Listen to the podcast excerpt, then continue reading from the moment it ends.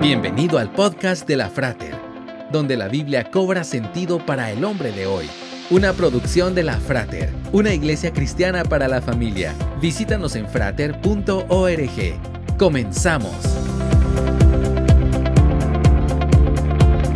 En 1995, Jean-Dominique Bauby, padre de dos niños y director de la revista L en París, sufrió una apoplejía masiva y cayó en coma.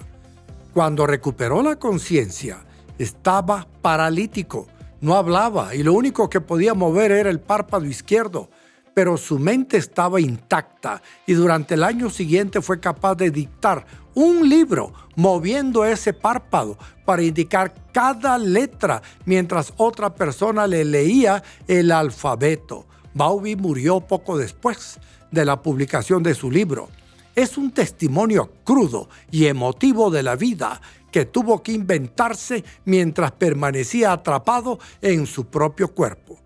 La esperanza y la resiliencia son claves para navegar por los desafíos más difíciles. La esperanza significa que hay algo mejor por venir, que nos mantendrá positivos mientras intentamos alcanzar nuestros objetivos. La resiliencia significa que somos capaces de adaptarnos y recuperarnos de los tiempos difíciles y no nos rendimos ante los obstáculos en el camino. El ser humano puede sobreponerse a muchas cosas.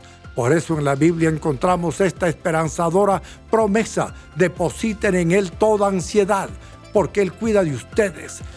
Deje en mano de Dios sus preocupaciones y problemas y disfrute de una vida abundante. Esperamos que este podcast haya sido de edificación para tu vida. Te esperamos en los servicios presenciales. Para más información visita frater.org. Hasta pronto